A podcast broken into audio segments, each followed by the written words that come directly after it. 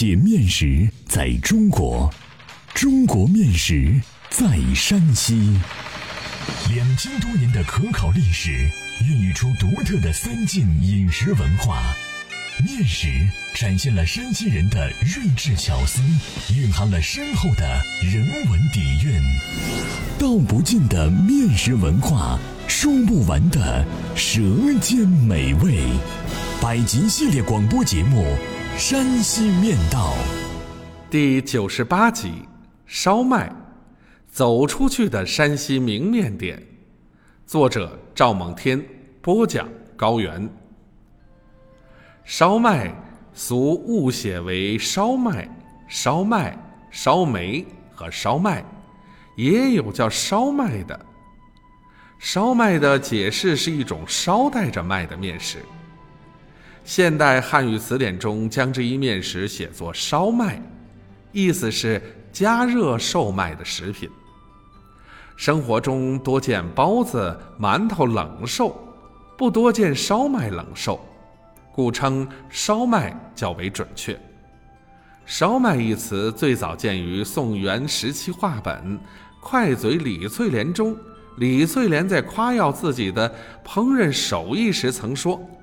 烧麦扁食有何难？三汤两搁我也会。的确，这一包馅蒸制的面食现在分布极广。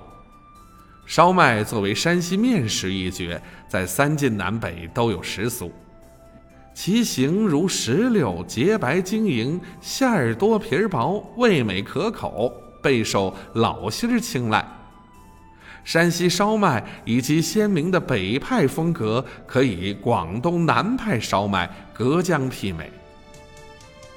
烧麦在华北的广泛流传，与明清晋商向外发展有关。它跟随驼铃声走遍了内蒙古与京津冀大地，凡晋商所到之处，都有烧麦的身影。最著名的是北京都一处的烧麦。大同的烧麦在省内享有盛誉，太原的烧麦则以清河园为佳品，太原面食店的也非常畅销。内蒙古则是卓资山的有名。都一处是乾隆帝亲笔题写的金字招牌。今天的北京都一处以烧麦为主打产品，人们多知道烧麦是京城名食。但很少有人知道都一处烧麦的根源在山西。据传，清乾隆年间，山西进京做生意的人很多，都一处创始人王瑞福就是其中之一。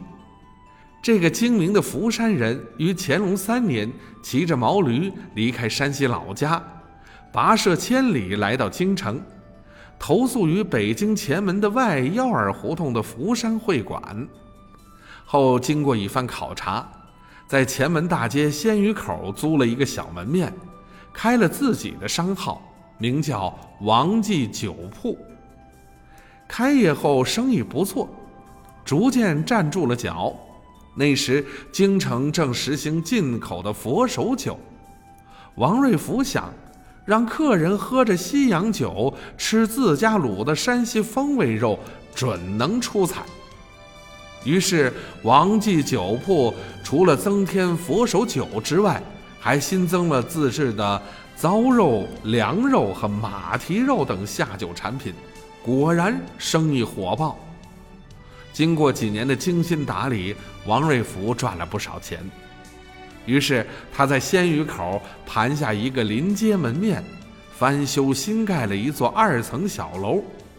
楼下接待散客，楼上设了雅座接待贵宾。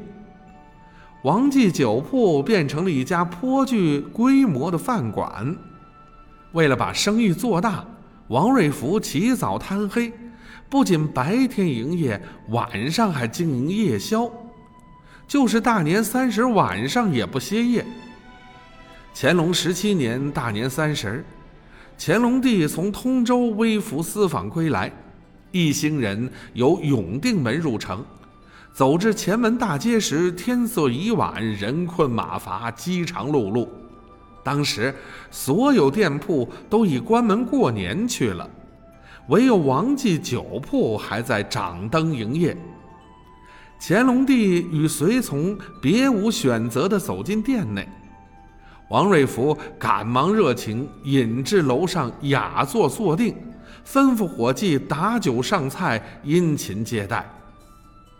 乾隆帝吃着酒足饭饱，十分满意，龙心大悦。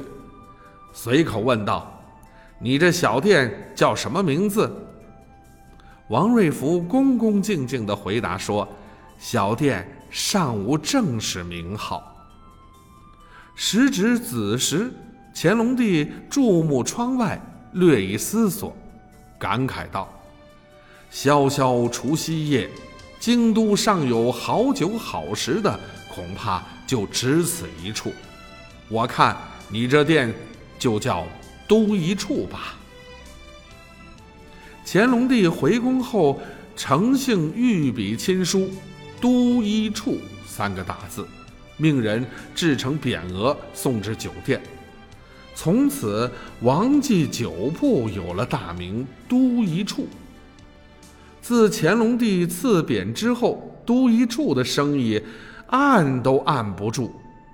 为了扩大经营品种，又新添了数十种炒菜以及烧麦这一山西风味主食。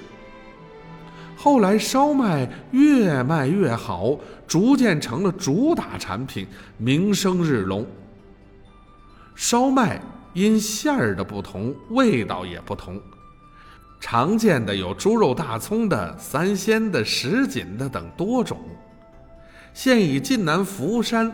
三鲜烧麦为例，介绍烹制方法如下：先准备主料，取精粉五百克，发好的海参一百克，猪肉五百克，虾二十五克，鸡蛋两个。再准备辅料：葱、姜、盐、香油、味精、酱油、花椒面、大料面各适量。制作方法是：第一步制馅儿。将海鲜、猪肉、虾切碎，配以葱、姜、盐、酱油、香油、味精、花椒面、大料面，搅拌成馅儿。第二步制皮儿，先用六十克开水将面粉烫一下，打成碎，再用一百四十克加入两个蛋清的冷水和面，和好后抹上油，醒十分钟，搓成条。下成小剂，先用擀面杖擀成直径十五厘米的面饼，面饼中间厚两毫米，边沿厚一毫米。